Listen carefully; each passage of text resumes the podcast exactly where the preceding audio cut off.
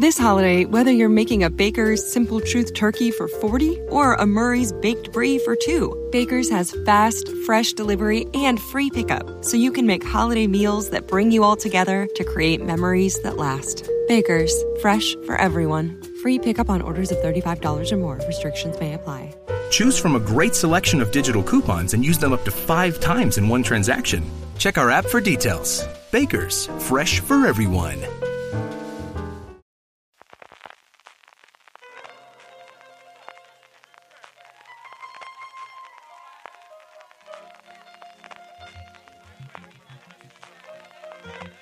Estás escuchando Fuera de Series con CJ Navas.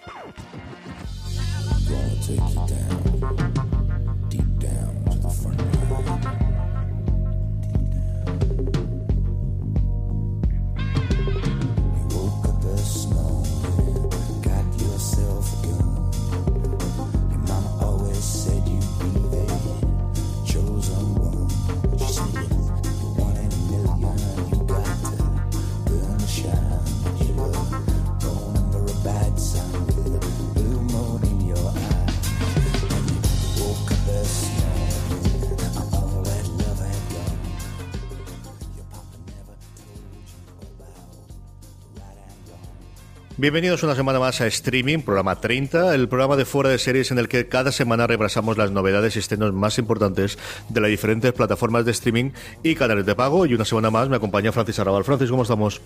Muy buenas, CJ, ¿qué tal? Pues nada, espíritu navideño a tope ya. Ya sí que estamos enfrascados en plena Navidad, ¿eh? Oliendo la Navidad, sí señor, oliendo la Navidad. Y hay algunos que se han decidido adelantar los regalos como Disney, comprarse un par de cositas para final de año, que comentaremos en las noticias, y alguna que otra cosa más. Pero antes, permitidme que dé las gracias una semana semana más a nuestros patrocinadores. En primer lugar, a la guía del serifilo galáctico de Marina Such, el primer libro de la colección Fuera de Series, en el que Marina desgrana las 50 series más importantes de ciencia ficción eh, de todos los tiempos, que ya está a la venta en todas las librerías, incluida en Amazon. Y si vais a comprar en Amazon, como siempre os recordamos que utilizando nuestro enlace de afiliados, amazon.fueradeseries.com, a vosotros os costará lo mismo y a nosotros nos estaréis ayudando. Y por último, la newsletter de Fuera de Series, newsletter.fueradeseries.com, para estar informados todos los días de las mejores noticias y artículos sobre series de televisión. Eh, noticias, Francis. Hablábamos de lo de Disney, pero antes la otra gran noticia desde luego serie fila de la semana eran las nominaciones de los Globos de Oro a apenas nada, menos de un mes para que se den los premios que se dan ya mismo en enero. Pues sí, ya nueva gala de los Globos de Oro.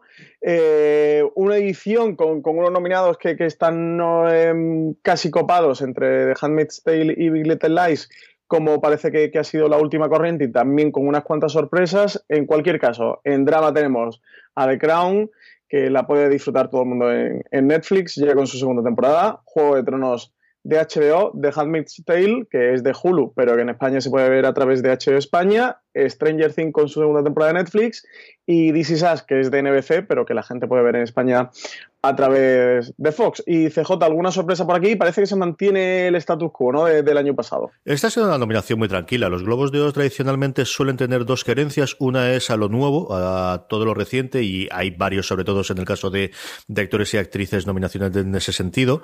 Y luego la otra cosa que tradicionalmente habían tenido, ahora mucho, muy suavizado, era cada vez que algún actor o actriz de eh, cine se acercaba al mundo de la televisión, dominarla casi por, por real decreto, ¿no?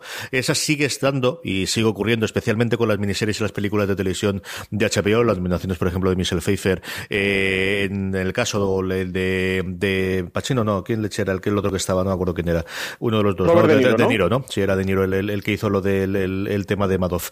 Eh, sigue existiendo esa cosa, aunque no tanto como había hace 5 o 6 años, que como te digo, prácticamente cualquier persona de cine que se pasaba a hacer algo en televisión eh, automáticamente estaba nominado por todos los lados. en comedia la cosa ha estado un poquito más repartida, ¿no?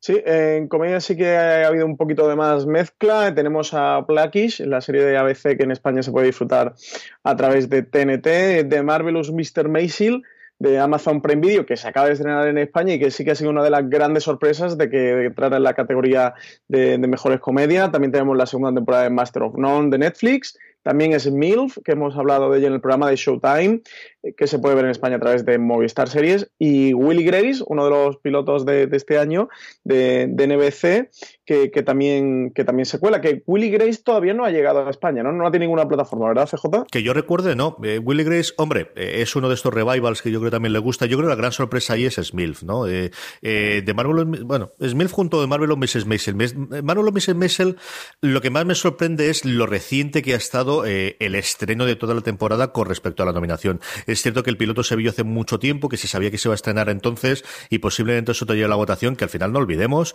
que los Globos de Oro lo dan 74 mm, personas, eh, cada uno de su padre y de su madre, que están ahí en Hollywood teóricamente cubriendo para, para el resto del mundo la, la actualidad de allí. O sea, que no es un panel como puede ser en los semis o desde luego los Oscars en el que tienes miles de personas votando al menos para las nominaciones, sino que es una cosa mucho más reducida. Yo creo que tienen menos votos ellos que nosotros en los FDS Awards. O sea, eh, pongamos las cosas en perspectiva de en cuanto a quién, quién domina.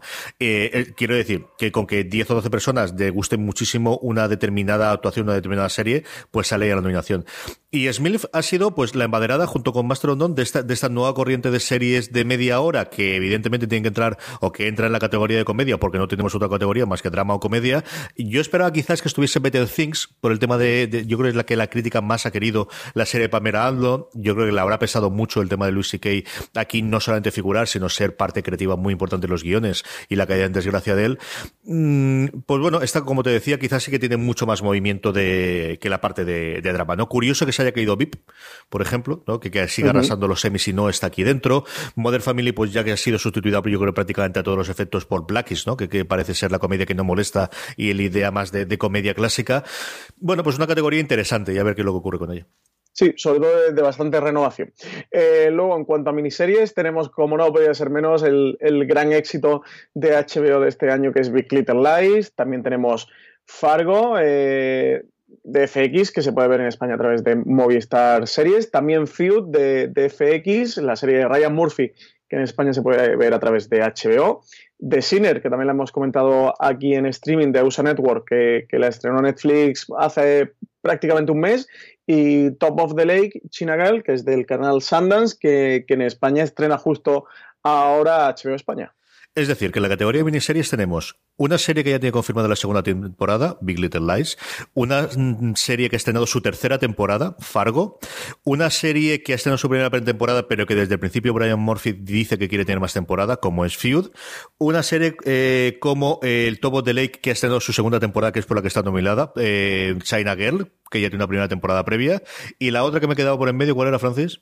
de Sinner que, también es la única que no sabemos. Que es la única que no sabemos y de momento parece que es la única de momento que a día de hoy, cuando estamos grabando esto, cuando estamos emitiendo, se podría mantener que es miniserie. Es la única que tenemos y no nos extrañaría de nada que se renovase por una segunda. Ese es, el desastre o el follón que tiene a día de hoy montado con la categoría de miniserie, que es un cajón desastre para lo que queramos meter, eh, desde series que no queremos que se peguen con el drama porque se ve que hay mucho miedo en un momento dado a que se peguen otras series, o qué es lo que ocurre con ella. Eh, aquí tienen que empezar a, limitar tanto los globos de oro, que yo creo que al final es más eh, menos problemático, porque al final, bueno, pues la gente se lo toma relativamente en serio, pero entre las nominaciones de cine y el resto pasan, sobre todo los semi, porque al final tienes que decidir que Leche es una puñetera miniserie o que Leche no lo es.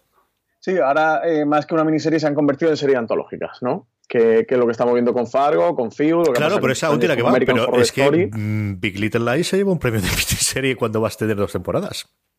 Sí, sí, sí, porque además aquí sí que no vamos a tener serie antológica. Continúan Nicole Kidman, continúa Reese Witherspoon. Vete tú a estas dos y le dicen, no, devuélveme el Emmy que ya no te toca porque no estás en miniserie. A ver qué haces. Le van a hacer un from. Claro, es que eh, es complicado. Es complicado. No, no, no, sé cómo lo van a poder apañar, ¿eh? pero, pero pero al final, hombre, porque nos reímos y nos apañamos, pero al final esta gente ha ganado por una serie que va a tener una sola temporada, una categoría de miniserie. En fin, más cositas. Francis, ¿tenemos algo más de los Globos de Oro o pasamos directamente a la compra del siglo? Pues bueno, CJ, como, como tú ya decías, la compra del siglo, eh, hay algunos que, que, por Navidad nos, nos, conformamos con hacer algún regalo de Papá Noel y bueno, esta gente eh, se ha comprado 20th Century Fox, sobre todo comentar, porque, el, porque la compra afecta mucho al cine, al final eh, las Major ya seis, vuelven a ser cinco Majors, eh, pero bueno, lo que a nosotros más nos afecta, que es el panorama televisivo, y porque sí que hay algunas cositas que, que han entrado a la compra, otras se han quedado fuera, aclarar un poco a los oyentes por dónde han ido estos acuerdos y sobre todo lo que afecta al streaming, que, que es lo que afecta a nuestro programa. Muy bien, ¿tienes ahí todo lo demás o quieres que lo cuente yo? Eh, tú tírale y ahora vamos, vamos comentando si quieres poquito a poco. Vamos a ver, el panorama lo que nos afecta a nosotros directamente desde luego en España es que los canales internacionales pasan a Disney, todos los canales internacionales, incluido Fox España y, y el resto de canales, evidentemente también Fox Live que lo tiene. El otro, que es el último jugador que nos ha entrado, que es Sky. Sky a día de hoy, el 39% de las acciones la tenía Fox. Hay un acuerdo para la compra del resto, el 61% de las acciones, para quedársela al 100% eh, Sky. Eh, eso sigue en pie, pero todavía tiene que estar autorizado por las eh, autoridades inglesas que es una cosa recurrente de todo el pacto, de todo el acuerdo. Entonces, si eso ocurre también, entonces Sky también llegará. A efectos de Estados Unidos, el canal en abierto se lo sigue quedando Fox, pero no sé los canales de cable, especialmente FX y todos los, eh, el resto. Y luego, como comentaba Francis, algo que afecta a todos los canales de streaming y todo demás es que el contenido de la productora, que Fox produce mm, cosas que se estrenan en Fox, como Los Simpson, y cosas que no se estrenan en Fox, como comentábamos antes, Is Us, que es una serie que en España se emite en Fox porque es una cadena, es una serie de, de Fox, de la productora Fox, que se estrena en otra cadena distinta como es NBC en Estados Unidos. Es decir, va a afectar un porrón de cosas, es la gran puñetazo encima de la mesa de Disney para competir especialmente con Netflix, pero también con el resto de los jugadores que hay a los dos niveles, por un lado de distribución internacional a través de, de, esa amalgama que sí que tenía Fox y por otro lado de, contenido, ¿no? de tener una cantidad de, de información o una cantidad de, de catálogo que hay a Disney tenía, pero que no tenía tanto como quizás para poder competir con, con, Fox a día de hoy. Todo esto a falta de que se apruebe, y que se apruebe por un lado por las autoridades americanas, porque a día de hoy mm, el acuerdo todavía no está aprobado, se supone que si todo fuese bien y la FCC lo, lo permite y todos los demás, en julio, agosto del año que viene, también va más o menos en paralelo con ese acuerdo de Sky que os comentaba antes, que es un porrón de pasta también, y luego que cada uno de los países también lo apruebe, porque al final hay distintas concentraciones en los distintos de países. Pero bueno, el acuerdo estaba ahí, eh, había rumores desde hacía un mes, se aceleraron mucho la semana pasada y, ya lo tenemos aquí, Francis.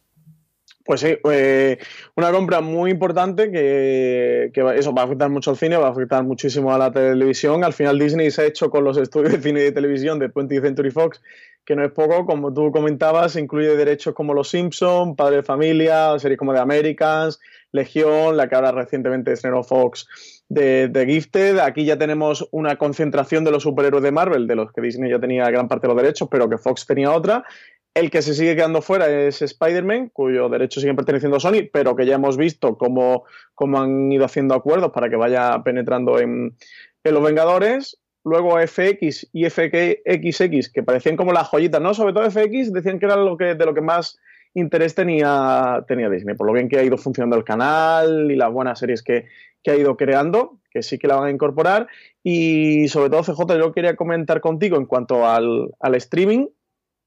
Por un lado, tenemos lo de Sky, que ya has comentado que lo tienen que aprobar, que Disney sería con el 39% de las, de las acciones que tienen, pero dicen que, por lo visto, llevan varios meses intentando comprar sí, la, oferta está, la oferta de Fox es firme, falta que la quieran los accionistas y que la apruebe el, mercado, el regulador del mercado británico, pero ellos, vamos, era una de las apuestas hace yo creo de tres meses cuando lo presentaron de comprar el 61% restantes.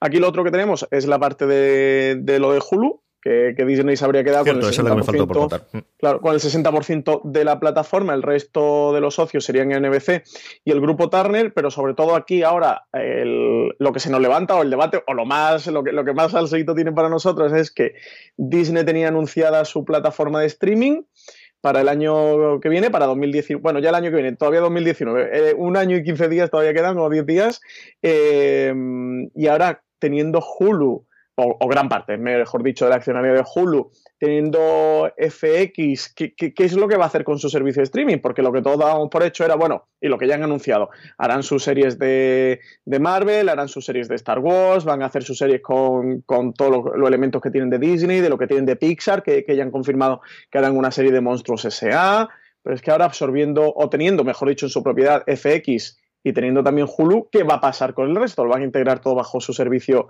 de, demanda de Disney y van a cerrar el resto, haciendo concentración? ¿Van a mantener todos y cada uno de los canales en potencia a la vez?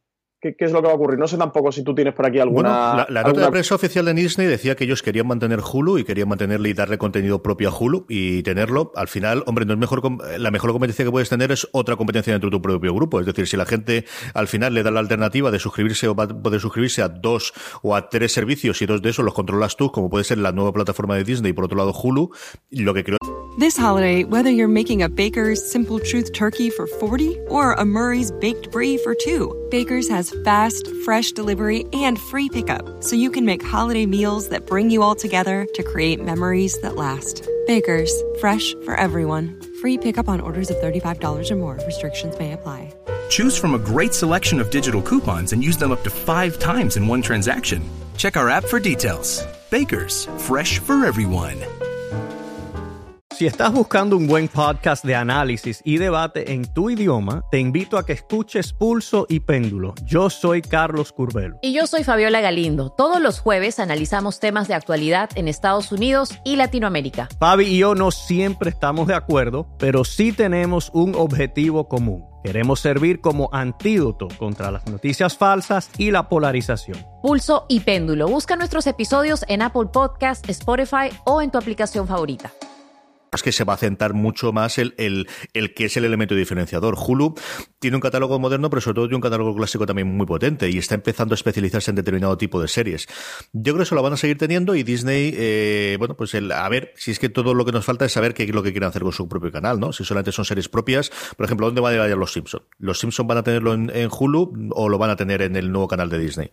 Ese tipo de cosas son las que yo creo que nos, nos falta por saber y sabremos poquito a poco, ¿no? Eh, primero, falta desde luego la autorización de verdad. Mm, yo creo que no habrá problemas, pero todo puede ocurrir. Es decir, tampoco iba a haber problemas en la fusión de o en la compra eh, más reciente que había en eh, leche. Se me, saldrá, se me, olvidará ahora de quién era ah, la última compra que había gorda por parte de AT&T. De no me acuerdo quién era ahora mismo, pero la han parado a mitad. Entonces, em, hasta que eso no se sepa, no, no creo que sepamos nada más. Y luego, bueno, pues a ver cómo se desarrolla todo el, todo el, eh, todo el tema. En fin, un tema muy interesante. Vamos a tener bastante, bastante curiosidad aquí en adelante. Sí, señor.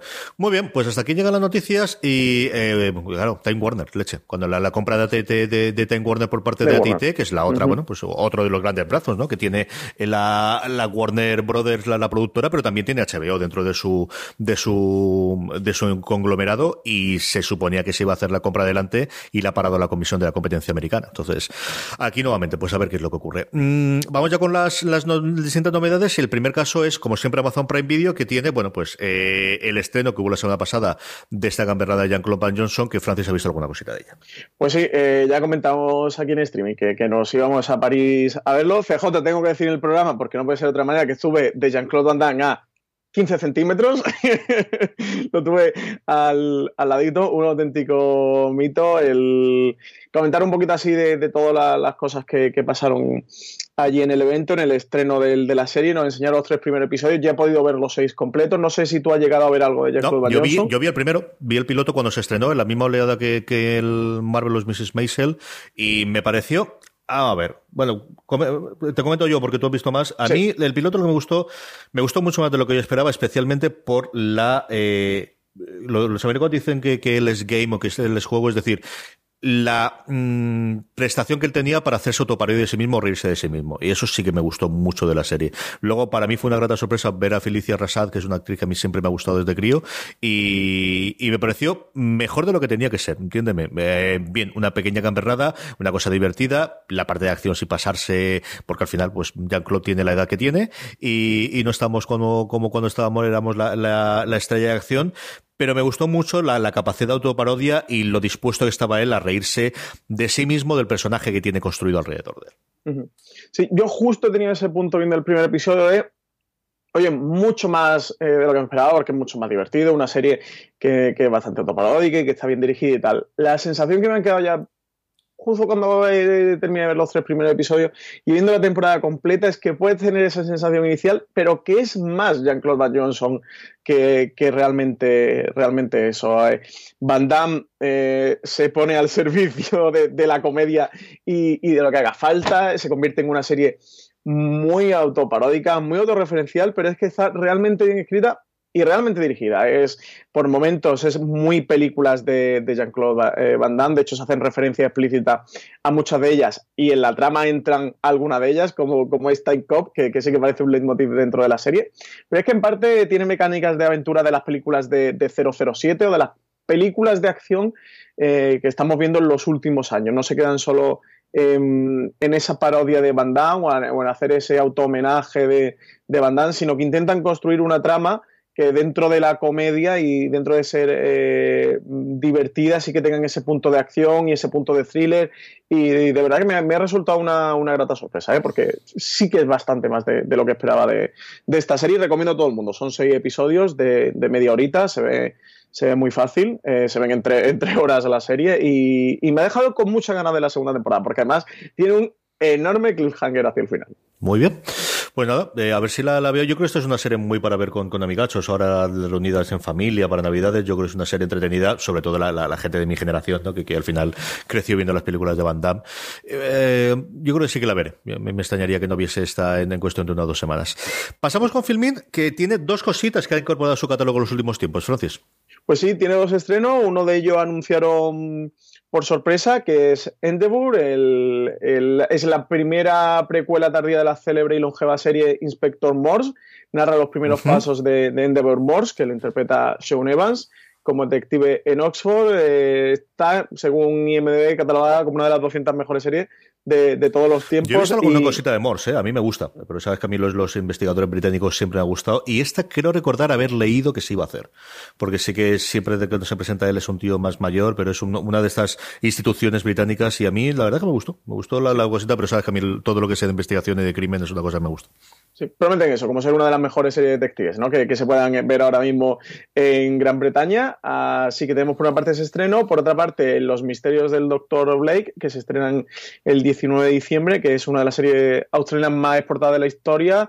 Que, que ha sido distribuida a 130 países alrededor del mundo y lleva sobre un médico con olfato privilegiado para resolver aquellos crímenes que traen de cabeza a la policía. En uno hilo de nuevo de eh, gente externa, siempre que vienen investigadores a la policía a resolver crímenes, bueno, pues Castle eh, y, todo, eh, doctor, doctor, no, profesor T que, hemos visto ahora en Cosmos recientemente y todo este tipo de series.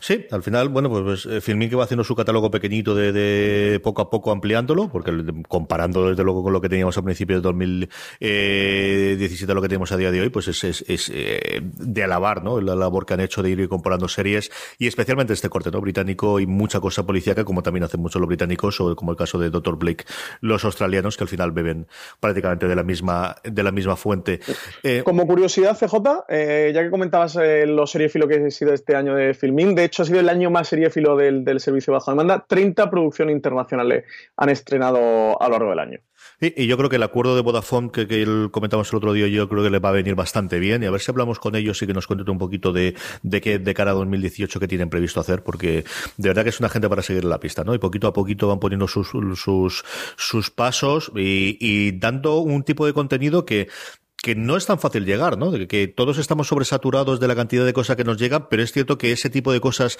igual que hacen en la parte eh, de, películas, eh, te permite tener un tipo de series que hasta ahora no era especialmente fácil encontrar en España. Pues pasamos, a parece, a HBO España, que trae dos estrenos muy interesantes. El primero de ellos, Gunpowder, que, que llega el 19 de diciembre. Es una miniserie de tres episodios de la BBC, ambientada en Londres del año 1605. Va a narrar la historia de Guy Fawkes eh, y, el grupo de rebeldes que le acompañaban. Guy Fawkes que se hizo muy famoso a través del cómic y luego la película de, de V de Vendetta. Lo que, lo que nos va a contar la serie va a ser cómo eh, este personaje, este Guy Fawkes, va a tratar de volar eh, la Cámara de los Comunes y matar al rey, al rey Jaime I en la Inglaterra del siglo XVII en una tensión religiosa constante. Bueno, tú esta la has visto, así que cuéntame qué tal. A mí me ha gustado mucho, CJ. De hecho, se, me ha quedado muy corta. Entre episodios, de hecho, si le tengo que sacar un, fallo a Gunpowder, es que los acontecimientos se precipitan demasiado. Al final son tres horas donde cuentan todo lo que sucede. El primero es muy preámbulo, ponerte muy en el contexto de esa Inglaterra, de, de, esa persecución que están sufriendo los católicos a manos de los, de los anglicanos y sobre todo ya en el tercero, bueno, pues todo se precipita y, va corriendo hacia, hacia ese desenlace final, que no cuento porque es historia, pero bueno, que algunos se lo pueden tomar como spoiler. Así que, que animar, yo sí que animo a la gente que la vea. La producción es fabulosa, de verdad que, que el sistema de producción, de diseño de producción, la calidad que imprime BBC eh, no deja de sorprendernos. Han conseguido un estándar que es que, no le sale nada mal a esta gente. Visualmente es muy chula, ¿eh? visualmente está muy bien. Y el protagonista, quien hace eh, Gay Fox, es Kit Harrington, que él está realmente bien para los detractores de Kit Harrington en Juego de Tronos. Les recomiendo que vengan a Poder. Que van a encontrar ese, ese un poco Jon Snow, así a veces pavisoso, pero que en Guy Fox queda bastante eh, bastante bien. Eh, disculpa, en Guy Fox no, en Kit Harrington no interpreta a Guy Fox. Kit Harrington interpreta al, al verdadero eh, cabecilla de, la revuelta, que ahora no di con el nombre. Gay Fox fue el famoso porque fue el que arrestaron y quien, sí, la mano de obra, al final, el, que tuvieron ahí en medio de alguna forma. Fue como el militar, ¿no? Que lo iba sí, a la cabeza de turco, ¿no? Y ahí hay distintas teorías acerca de exactamente qué papel tenía o no. Al final un proyecto que es un proyecto muy personal de Keith Harrington. Yo no recuerdo si hacía los guiones, pero sí que desde luego está de productor ejecutivo y desde luego era no solamente el intérprete, sino la fuerza que había llevado hacia adelante la serie, Francis. Sí, sí. Eh, Robert Catry, que no me salía. Robert Catry fue como el cerebro realmente de, esta operación, de lo que se le conoció como, la conspiración de la pólvora. Y es que Kit Harrington, eh, decías tú, CJ, que era un tema muy personal para él, es que él por lo visto es descendiente de Robert Catsby. Realmente proviene de su familia, proviene de, de, mm, este señor. Así que, que fue todo lo que hizo, impulsó que, que él llevara el proyecto adelante. De verdad que está muy bien la serie, sí que, que animar a la gente. Además, ahora para Navidad, una serie que pega bastante así de, de la BBC, una serie británica, pues bastante bien. Y luego, un día después, el 20 de diciembre, se estrena la segunda temporada, como os comentamos al principio, los Globos de Oros, este Top of the Lake China Girl, eh, el 20 de diciembre, ¿no, Francis? Pues sí, vuelve la, inspectora Robin Griffin. Eh, eh, aquí en esta parte acabará de regresar a Sydney y va a intentar recuperar las riendas de su vida. Y de Top of the Lake, yo creo que es casi que mejor que no contemos que contemos mucho a, animar a todo el mundo. Yo sé que, tú sí que has visto esa segunda temporada, ¿no, CJ? Sí, sí, yo lo coméntanos, porque yo la segunda no, la he llegado a ver. Le tengo muchas ganas, después además de Cans, que salió por todos los críticos de, decirle que se rindieron a este Top of the Lake, pero cuéntanos tú un poquito, que sí que la has visto. A ver, eh, ellas están maravillosas. O sea, en general, eh, bueno, eh, ¿qué vamos a contar a esta altura de vida, no? Eh, Elizabeth Moss, yo creo que es la mejor actriz, este, ha tenido el mejor año en cuanto a actrices entre esto y, y The Handmaid's Tales. Ha hecho una cosa redonda. Falta ver esta peliculita o este corto que va a hacer HBO para finales de año, que tengo mucha curiosidad también por ver quién interpreta a ella. Aquí nuevamente está que se sale. Gwendolyn Christie está espectacular. En un personaje muy distinto a lo que hace en Juego de Tronos. Está muy, muy, muy bien. La trama. La trama ocurre, pásate de, de lo que ocurre la primera. Es una buena trama policíaca, es una trama interesante policíaca a mí me recuerda mucho las novelas, eh, especialmente de Mankel del Norte. Y te digo el por qué. Porque tiene mucho más interés encontrar la parte social que la parte de, es realmente quién es el asesino, quién ha dejado de hacerlo en la tradición más británica, ¿no? Eh, Aquí hay momentos en los que yo me puse tremendamente nervioso. En general, las tramas hablan mucho sobre maternidad, sobre crías, y hay, bueno, pues eh, al final el tener dos hijas hace que seas especialmente sensible según qué situaciones. Y lo que le pasa a una de ellas, que, lo veréis, que, está relacionada con el Nicole Kidman, otra de las que también ha tenido un daño espectacular, está bastante bien también en su papel, aunque es quizás un poquito más eh, menor que los anteriores. Hay partes de las tramas en las que me pusieron especialmente nervioso. Hay un personaje masculino que me ponía muy, muy, muy, muy, muy, muy nervioso. Eh, tiene momentos extraños, igual que tiene la primera temporada, son muy cosas de, de, Jane Campion. Ah, eh, ¿Vale la pena verla? Sí, sin reservas. O sea, yo creo que sí que es una, desde luego, para verla. Eh, decíamos antes ver la otra familia, esta yo no sé hasta qué punto ver la familia, tiene momentos tremendamente eh, tenebrosos, como os digo, durillos, y y no solamente los más eh, duros de, asesinatos y de muertes, ¿eh? sino especialmente la relación que tienen entre dos personajes que veréis desde el primer momento y, ellos es una cosa complicada, complicada de, asumir. A mí me gustó mucho, me gustó mucho, mucho, mucho la temporada y como os digo, yo creo que vale la pena verla. Y si no habéis visto la primera, recuperarla, porque también fue una cosa que en su momento estuvo por ahí medio, yo recuerdo, creo recordar que tenía Canal Plus justo antes de Movistar Plus, y que yo creo que, que fue más complicada de verla. Y si no habéis visto la primera temporada de, Top of the Lake, nuevamente, es, un, es una trama eh, de investigación y, de, bueno, y policíaca, pero en la que interesa mucho más el trasfondo social, lo que está ocurriendo en los márgenes de esa investigación, más que la propia investigación. Y esta de verdad que está muy bien. A mí me gusta mucho, Francis. Pues si te parece, series. pasamos a Movistar Series, que, estrena Broken, una serie eh, protagonizada por Sean Penn, que interpreta al, personaje Michael Kerrigan, que es el párroco católico de una pequeña comunidad azotada por la crisis al norte de Inglaterra. Es un auténtico drama de estos con, sello BBC, que ya nos tiene acostumbrado al canal, y, y nueva apuesta fuerte por Movistar, que junto a Filmin es la otra que se está repartiendo casi todas las mejores producciones que vienen desde la BBC. Sí, señor. Más cositas. Pues quería eh, eh, recordar o comentar que Homeland va a estrenar su séptima temporada el 11 de marzo. Ya podremos ver el, el primer tráiler. Una séptima temporada que parece que va a estar muy centrada en, en Saul Berenson, el quien fuera el tutor. This holiday, whether you're making a Baker's Simple Truth turkey for 40 or a Murray's baked brie for 2, Baker's has fast, fresh delivery and free pickup, so you can make holiday meals that bring you all together to create memories that last. Baker's, fresh for everyone. Free pickup on orders of $35 or more. Restrictions may apply. Choose from a great selection of digital coupons and use them up to five times in one transaction. Check our app for details. Bakers, fresh for everyone. Si estás buscando un buen podcast de análisis y debate en tu idioma, te invito a que escuches Pulso y Péndulo. Yo soy Carlos Curbelo. Y yo soy Fabiola Galindo. Todos los jueves analizamos temas de actualidad en Estados Unidos y Latinoamérica. Fabi y yo no siempre estamos de acuerdo, pero sí tenemos un objetivo común Queremos servir como antídoto contra las noticias falsas y la polarización. Pulso y péndulo. Busca nuestros episodios en Apple Podcast, Spotify o en tu aplicación favorita. De, la protagonista.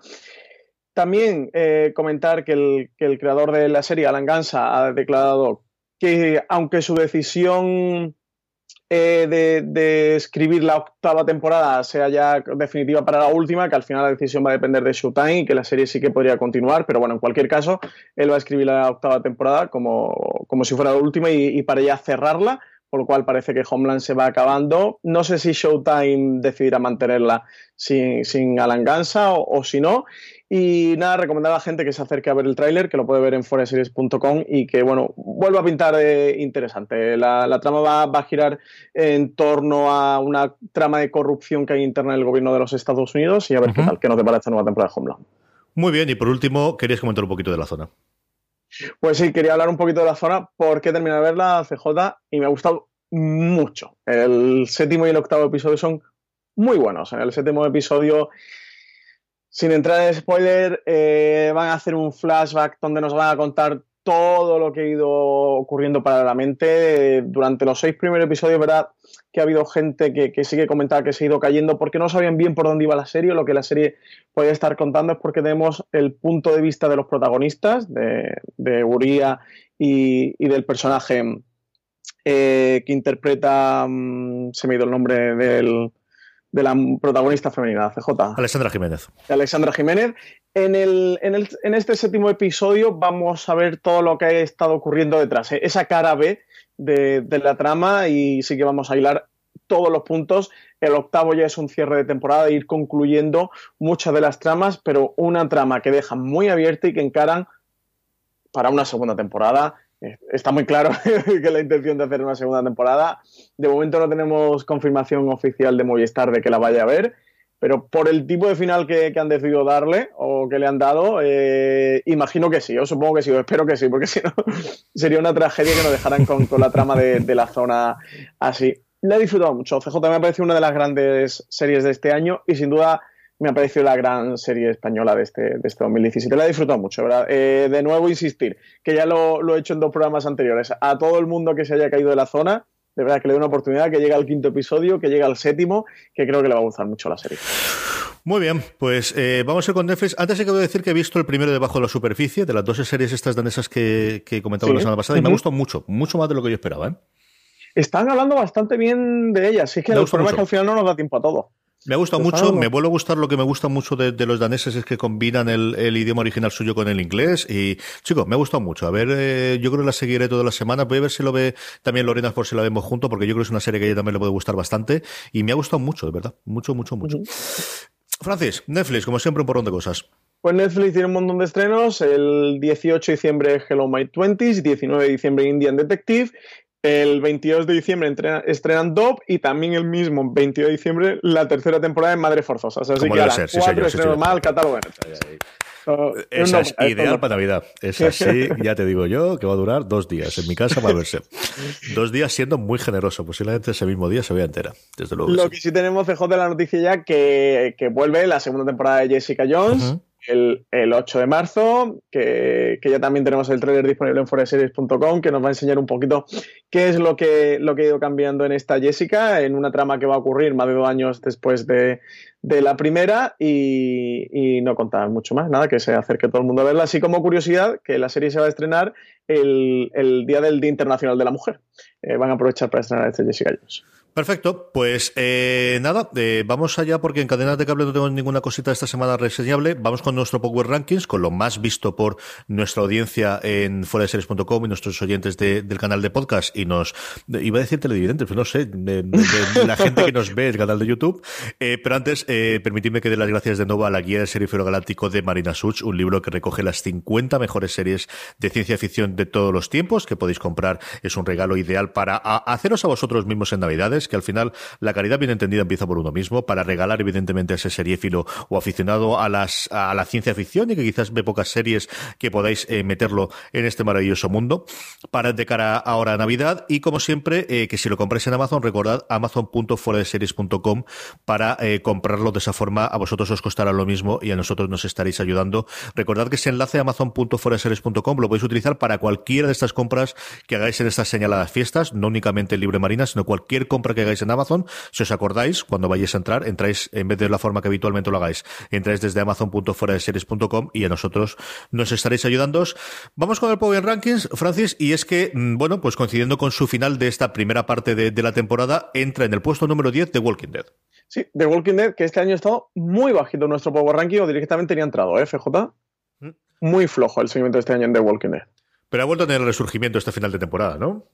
Pues no he visto el octavo episodio aún. La verdad es que no he seguido muy, muy fielmente la, esta, esta temporada. He ido viendo alguna cosa suelta. A veces me he juntado en una semana dos episodios, luego he estado otra sin ver. El último lo tengo aún pendiente, así que la semana que viene podré comentar algo más. Tenéis las críticas de todos los episodios en foreseries.com. La del octavo episodio la ha hecho Richie Fintano, la colgamos justo cuando fue la emisión. Y como todo lo demás, bueno, porque hablabas antes tú de, la zona, Marina ha hecho también una review de, toda la temporada de, la zona. Tenemos varias cosas más que luego comentaremos al final. De Jacqueline Van Johnson también la tenemos.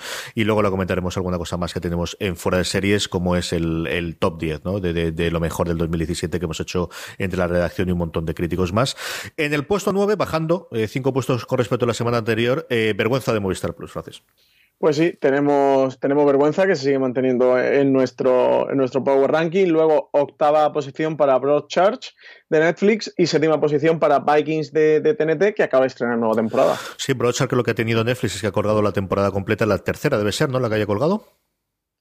Eh, creo que es. Lo miro yo mientras, no te preocupes. y en el sexto tenemos Outlander, que como siempre comentamos, tiene su legión de fans absolutamente incomparable en España. Sí, ahí está, subiendo nuestro Power Ranking. Luego, quinta posición para Godless de Netflix. Eso, una de las auténticas sensaciones del canal de streaming eh, de aquí a final de año. Y una subida curiosa, ¿no? En las fechas en las que estamos, pero se ve que, la gente ha tenido más tiempo para poder verla o alguna cosa así habrá ocurrido. Y es que vuelve a subir tres puestos con el respecto a la semana pasada Stranger Things. Sí, Stranger Things y luego eh, ya en nuestro podio, nuestra tercera posición, CJ, para mí una sorpresa, pero es que es una serie que está aumentando mucho el ruido conforme va pasando el tiempo, que es Dark, también de Netflix. Sí, efectivamente, Brochard se ha acordado la tercera temporada. Eh, en el puesto 2, subiendo un puesto con respecto a la semana pasada, La Zona, que nos va eh, hasta el segundo, y de nuevo una semana más la que eh, bueno mantiene el podio, mantiene el puesto inicial o el puesto de privilegio, que es una semana más, como os decía, de Punisher. Sí, una de Punisher, por cierto, que antes la noticia de Netflix se nos ha pasado CJ que Netflix ya ha confirmado que tendrá segunda temporada. Así que nada, tendremos a Frank Castle de nuevo eh, por otra temporada más. Sí, él se dejaba. Yo le he oído varias eh, entrevistas a Bernthal que decía que, que, él desde luego quería, si había más, él estaba totalmente dispuesto. Y bueno, pues eh, a seguir funcionando, ¿no? Ahora con toda la compra veremos a ver esta posibilidad de series de Marvel fuera de, de Marvel de Netflix. Va a estar complicado, pero al menos yo creo que el, el mantener, tiene que estar los derechos hechos de forma que, que puedan seguir haciendo nuevas temporadas, así que no me está de nada que lo veamos en prácticamente todas las series que ya se han estrenado de Marflix. ¿eh? Sí, sí, tiene, tiene toda la pinta. Vamos con las preguntas, Francis. Pues nada, tenemos preguntas al oyente, muchas preguntas hoy. CJ, la primera del señor Ozi decía, eh, la compra de Fox por parte de Disney, ¿creéis que nos traerá por fin junto esos personajes de Marvel que por derechos no se podían encontrar? Sí, sí, sí, sin duda. O sea, total y absolutamente. Yo creo que eh, la parte el que más se ha hablado del, del acuerdo de, de Marvel y, y de, de, Fox en, la, en los blogs de cultura popular ha sido pues la incorporación de los personajes, especialmente de, la Patrulla X y de, todo lo que tengamos alrededor de, los X-Men. Eh, para los aficionados al cómic del principio, a ver si una puñetera vez pueden hacer algo con los Cuatro Fantásticos, a, a, que afecta a todo. O sea, afecta a las películas, afecta a la posibilidad de hacer una serie y afecta, por ejemplo, que los Cuatro Fantásticos llevaba una temporada larga muy, muy, muy separada del mundo del cómic, precisamente porque como no tenían los derechos y no podían construir nada después a nivel audiovisual, se había dejado mucho de lado eh, en, los, en lo de la Patrulla X, al tener tantísima fama, era muy complicado que los cómics no le pudiesen, no, no, no bueno, le, le, dejasen de lado, pero con mm. los Cuatro Fantásticos, quitando la cosa de Hickman que hizo con Cuatro Fantásticos y con FF, llevaba, de hecho, a día de hoy no hay una serie regular de los Cuatro Fantásticos, y yo mm. creo que en parte era porque se esperaba que iba a ir este acuerdo hacia adelante, Francis. Sí, sí, sí. No, estoy totalmente de acuerdo. Como curiosidad, CJ estuve hace poquito en el, Parque Disney de París y un tercio se ha quedado Disney Pixar, un tercio Star Wars, el otro tercio son los superhéroes de, Marvel. ¿eh? Hay Iron Man, Thor, Capitán América por todas partes. Así que sin duda que Disney le, da importancia a los personajes de Marvel y sí, creo que vamos a empezar a ver unas cuantas series cuando saquen el, el, servicio de streaming sobre, sobre los personajes de Marvel. Sí, la otra licencia sobre la que me parecía que Disney también quería hacer, y no, no tiene nada que ver con esto, pero, pero cuando comentabas tú lo del parque Disney, es sobre Avatar. Yo creo que tienen bastante, bastante esperanza en las secuelas que yo creo que no verán ni mis hijas de, de Avatar de, de Cameron. Seguramente. Yo, vamos, yo, no, yo, en estas cosas soy, como, Marina siempre dice que ella creerá la, la película de Deadwood cuando la vea, yo con lo de Avatar soy exactamente igual. Cuando vea que se va a estrenar o tiene fecha de estreno o la crítica la haya visto, lo creeré. Pero existe me parece que las cuatro precuelas, pero sobre todo había un acuerdo previo para hacer en uno de los dos eh, parques de Disney de Estados Unidos, había ya un par de atracciones de Avatar. Entonces, si esto va como ellos esperan, no te extrañe que eso lo tengamos en el resto de, los parques en, muy breve. Gracias. Uh -huh. Luego, Albert nos comentaba si hay alguna plataforma que tenga Fringe o está previsto que la traiga alguna. Vamos a ver, ¿quién lo tiene? Lo tiene a día de hoy para poder verlo en streaming, lo tiene Rakuten TV, pero lo Rakuten TV lo tiene en la plataforma suya de pago, es decir, lo que tienes para la compra de episodios. Algo que, por cierto, es curioso que aquí no tengamos todavía como iTunes en Estados Unidos, porque en su momento tenía cierta lógica, pero a día de hoy yo creo que es bastante más extraño. Y, de igual forma que allí prácticamente todos los episodios, incluido Showtime, incluido HBO, puedes comprarlos en iTunes. Aquí en España, yo no sé si por cultura, no sé si por el tema de derechos, jamás lo hemos tenido, quitando el, el caso de Rakuten. Eh, Además, en Rakuten solo están las tres primeras temporadas de las cinco que tuvo Fringe. Es una serie que en su momento aquí estrenó Canal Plus y que luego, pues eso, ha pasado en, eh, se ha roto, se ha perdido en el, en el fondo. La forma más sencilla que yo encuentro para poder eh, verla a día de hoy es comprarlo en, DVD o en Blu-ray los cofres. En Amazon yo he estado trasteando antes y eh, la, la, edición española no es especialmente cara y si la quieres ver en inglés con subtítulos, hay ediciones tanto francesas como italianas todavía más barata tanto en DVD como Blu-ray. Eso es lo que os puedo recomendar recomendar para comprar. ¿Que la vaya a traer alguien? No lo sé, la, productora fue Warner Brothers, con lo cual de inicio podría ir prácticamente a cualquier sitio para, para contarlo. Fue una coproducción entre Warner Brothers y Bad Robot, la productora de, JJ Abrams, pero quien tuvo que poner la pasta tuvo que ser Warner Brothers. Entonces, sin saber exactamente cómo está el tema, lo normal es que los derechos los tengan ella. Warner Brothers, eh, el problema que tienes es que no tienes una, un lugar indirecto, ¿no? Pues fuera de Estados Unidos para la CW para sacarlo. Yo creo que al final todo el mundo tiene el catálogo y no me extrañaría que en algún momento dado que Netflix ha comprado los derechos internacionales de la serie, pero a día de hoy yo sí que no he oído nada, Francis. Sí, yo tampoco. Eh, luego Mateo Rodríguez nos preguntaba qué será de Sky España ahora que Disney la compró. Pues de inicio, a, corto plazo, de aquí hasta septiembre, como mínimo julio, agosto que se pase el acuerdo y todo lo demás, de inicio absolutamente nada. Es más el importante el, que va a ocurrir con el Sky original inglés si va hacia adelante de lo de la compra del 61% o no. Y a partir de ahí, pues Dios sabe, yo no sé si esa puede ser la vía en la que ellos pueden hacer después el canal suyo propio de Disney o ampliarlo o mantenerlo igual. Eh, no sé cuándo les va a llegar el cambio de, orden a ellos. Mm, a corto plazo, como os digo, exactamente igual. A medio y largo plazo, como todas las cosas de este acuerdo entre Disney y Fox, veremos a ver qué ocurre con ello. en España, y luego el caso de España, especialmente de Sky España, es qué van a traer a partir del año que viene. Teníamos la confirmación de tres series, ¿eran no, Francis? Que traían a partir de enero. Sí, sí, sí, correcto. Eh, no recuerdo cuáles eran los títulos, pero, pero sí, sí que tenían tres que van a ofrecer, también algo de fútbol de cara al, año que viene y, esa es la otra, ¿no? De, si van a seguir los pasos del Sky inglés en el que tiene una combinación de, de contenido audiovisual de calidad con el hándicap de que no tienen lo que allí tienen de HBO, sino que aquí esos derechos los tiene HBO España, con también deporte. Es lo que nos falta ver cómo entran aquí de fuerte de, deporte, si dar la Champions, si dar la Liga Española, si se meten a dar otro tipo de, si dar la Premier, que también tendrá sus seguidores, aunque evidentemente muy alejados de lo que puede tener las otras, tanto la competición internacional como la, como la nacional. Pero eso es lo que sabemos a día de hoy, no sabemos mucho más, pero yo creo que ni ellos lo sabrán. ¿eh? Yo creo que a día de hoy en España, de arriba abajo, ninguno sabe qué, qué va a ocurrir de aquí a nueve meses vista. Luego Sergio Gómez nos comentaba si había alguna noticia.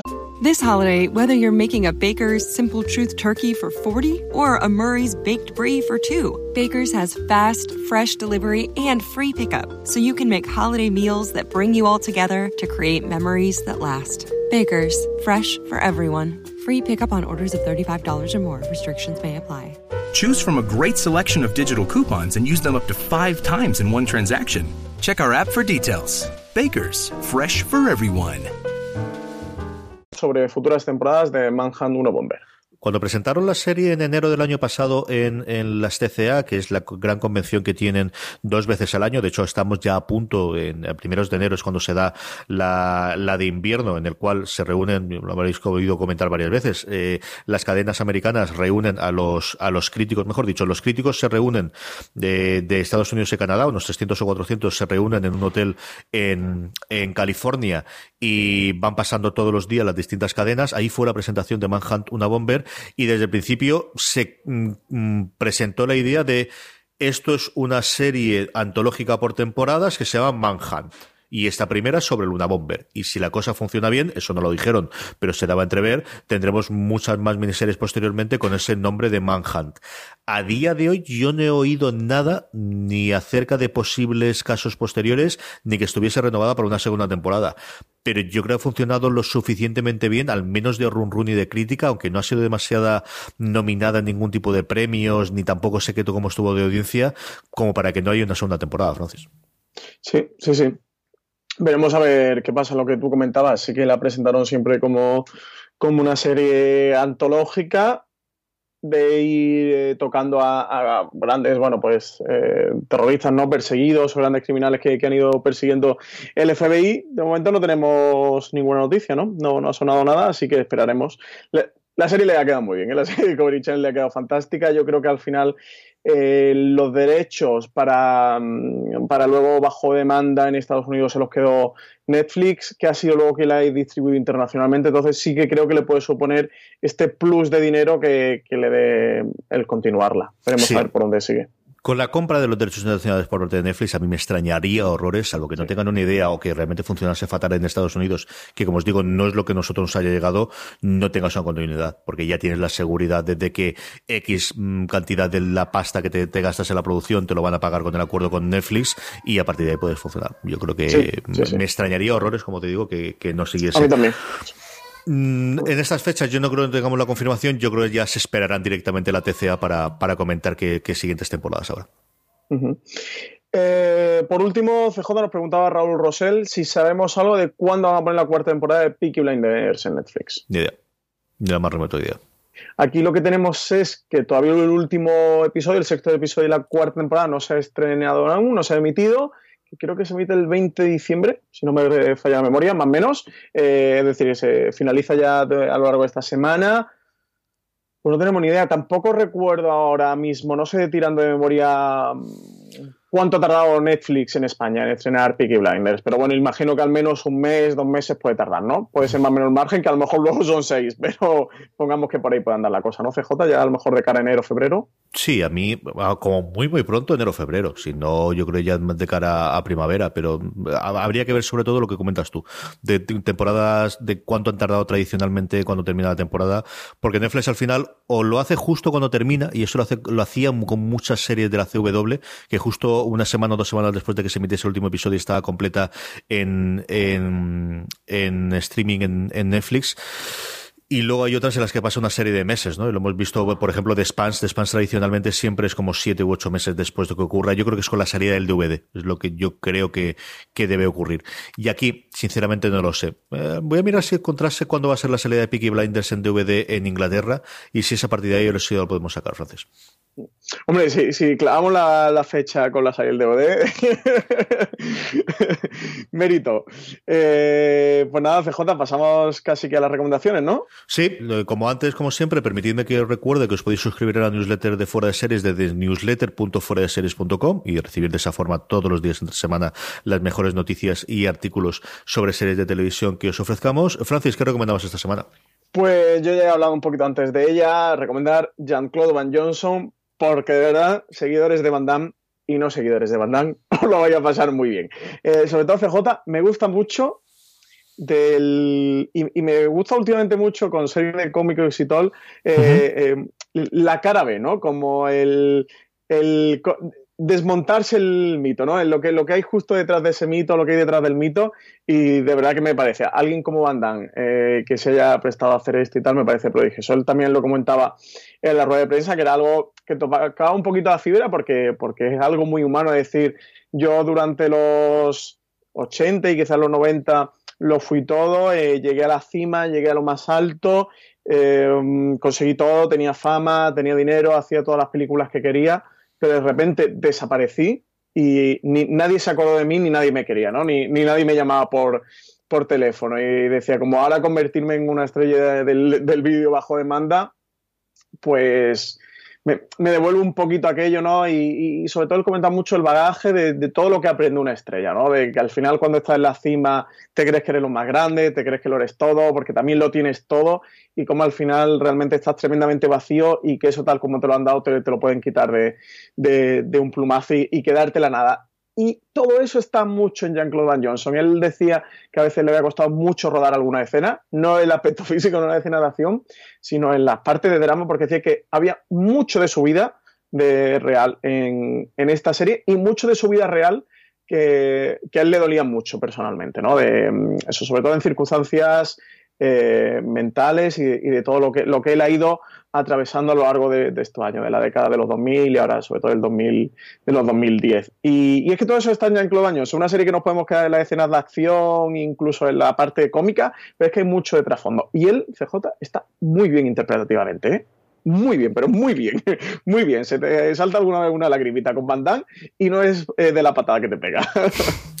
Como os decía antes, la crítica de, toda la temporada la tenéis en series.com y es la primera que tienes que leer, pero yo también leí ayer una de, de, de Matt Sawyer Seitz, que es bueno pues uno de la, gente de cabecera que escribía en Vulture, y él comentaba, y hay una cosa que me hizo mucha gracia en el primer párrafo, que comentaba de, es un actor de 57 años con cara de un actor de 57 años. Dice que no es algo habitual encontrar en las películas americanas y que esa cara transmite muchísima cosa, y es cierto, ¿no? De, ver el, lo que le ha tenido que baquetear la vida a este hombre, lo tiene tío todo en la cara. ¿eh? Sí, sí, sí, sí, sí. se le notan las huellas y, las, y las heridas. De verdad que está muy bien. Es que me, tocó, me ha tocado un poquito la, patata, ¿eh? el Jean-Claude Van Johnson, que, puede ser justo lo contrario que espera al ponerte a ver una serie como esta. Hay mucho sobre la fama y mucho sobre Hollywood, que lo vimos en Film, ¿no? De cómo Hollywood trata a las estrellas. y, y, es muy reflexiva Jean-Claude Van Johnson. Peaky Blinders sale la cuarta temporada a la venta el 22 de enero del año que viene pues nada, nos lo ponemos a ver como reto. Mi recomendación de esta semana es una serie de la que he visto cuando os estoy hablando un episodio y medio y me ha gustado muchísimo. Yo soy un gran aficionado al género documental, especialmente a todo lo que tenga que ver con True Crime, y esa es una cosita que yo tenía ganas de ver por quién lo dirigía, que es el Ron Morris, que hizo uno de los, de los documentales clásicos, especialmente en el género de crimen, eh, y famosísimo por, por exonerar o, dar los pies para exonerar a alguien que fuera del Gana Línea Azul. Eh, y el Ron Morris ha hecho una cosa que es estrenado en Netflix sin demasiada fanfarria. A mí me tocó buscarlo las dos veces porque no me aparecía ni el como recomendado, ni de esto de, estrenos recientes, ni otra cosa que se llama Worm, Wormwood, ¿no? Gusano de la madera, sería la traducción literal, aunque tiene referencia a un párrafo de la Biblia que lee eh, el protagonista primero. Es un, bueno, un documental el estilo del director en el que mezclan entrevistas con eh, documentos históricos, con recreaciones de, de la historia, con, con mezclas de lo de lo que ocurre, de un caso tremendamente extraño y complicado en el que, eh, bueno, pues un, no es exactamente un agente de la CIA, sino un científico que trabajaba en alguna cosa con la CIA eh, salta o es despeñado o algo ocurre. El caso es que se muere por eh, saltar a través de una ventana en Nueva York en el año 53. La familia durante muchísimos casos no sabe qué es lo que ha ocurrido con, con ellos, si se ha suicidado, si lo han tirado, qué ha ocurrido o qué ha dejado de ocurrir, aunque todo el mundo da por acuerdo lo del secuestro, hasta que 20 años después, en torno a los años 70, a través de una comisión de investigación que se hace en el Congreso, se descubre que la CIA había estado experimentando con LSD y que una de las víctimas o de usuarios de ese experimento ha sido precisamente este hombre que se ha tirado. Y entonces, a través de la entrevista que hace a uno de los tres hijos que tiene, tiene una hija y dos hijos, eh, que es un profesor de psicología en Harvard, que es la estrella del, documental, es las entrevistas que hacen con él.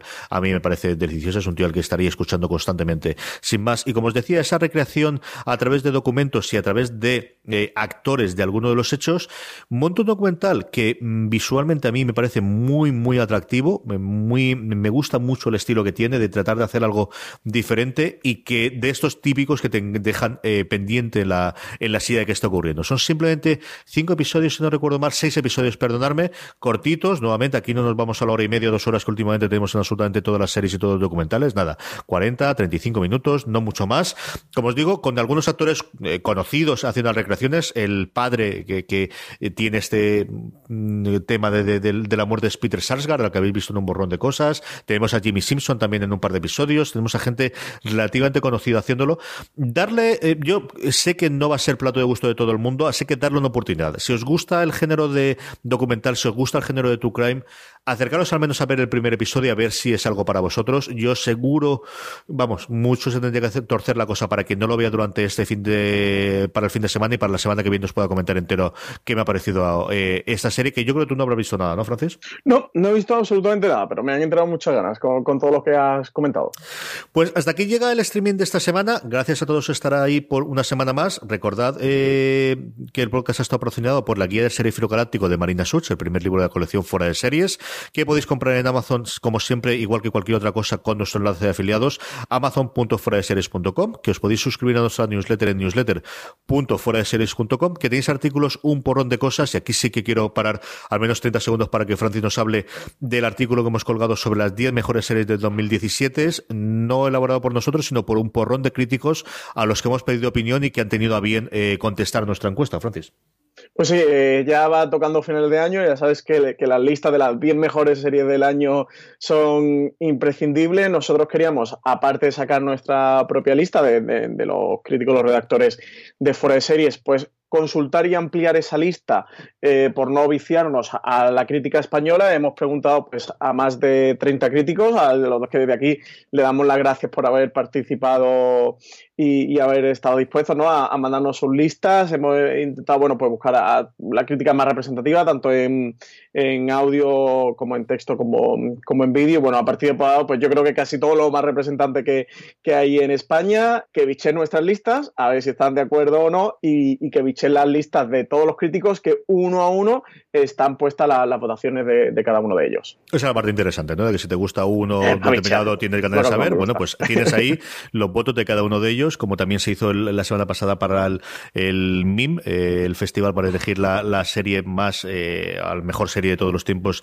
española. Y como dentro de nada tendremos los FDS Awards, que es la otra cosa que invitamos a que eh, ya para cuando oigáis el programa tendremos en la web ya todos los nominados y podéis votar a ellas en foradeseries.com, Francis. Sí, hoy mismo lunes habrá salido ya en la web. Podéis encontrar los, los nominados. Hicimos primero una, una ronda de nominaciones, ya votaron todos nuestros oyentes y lectores, ya tenemos todos los finalistas que animan a todo el mundo, que entre en y seleccione pues su comedia favorita, su drama, su personaje del año, cuál es para él el mejor servicio bajo demanda, bueno, un montón de categorías que tenemos mejores capítulos muy interesantes y, y que bueno, que ya de cara a finales de año pues sacaremos esos FDS Awards que como tú decías CJ, vota más gente que incluso que los Globos de Oro. Sí, sí, vamos, sin ningún género de duda. Sin ningún género de duda. FDS Streaming o eh, streaming de fuera de series se emite todos los lunes de 7 a 8 en Radio 4G y como siempre está disponible en nuestra plataforma de podcast, eh, sea iTunes, el antiguo podcast, sea iVox o en aquella que utilicéis en formato podcast siempre, igual que el resto de los programas de la cadena, el fuera de series clásico, los gran angular, los reviews, todos los programas que hacemos hablando de series de televisión. Francis, hasta la semana que viene. Pues hasta la semana que viene, CJ, y feliz Navidad para todo el mundo. Igualmente, querida audiencia, gracias a todos por estar ahí. Hasta la semana que viene y volveremos en FD System. Y recordad, tened muchísimo cuidado ahí fuera.